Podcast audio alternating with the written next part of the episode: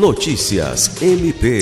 O Ministério Público do Estado do Acre se reuniu nesta terça-feira, 7 de fevereiro, com o Conselho Regional de Medicina e com as neuropediatras da Rede Estadual de Saúde para discutir questões voltadas ao atendimento de crianças com transtorno do espectro autista, TEA.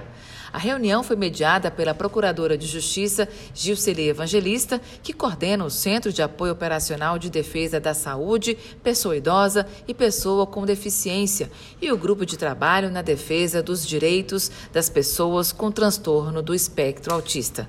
Durante a abertura da reunião, Gilceli Evangelista aproveitou para parabenizar as profissionais pela dedicação no atendimento às crianças com necessidades especiais. Alice Regina, para a Agência de Notícias do Ministério Público do Estado do Acre.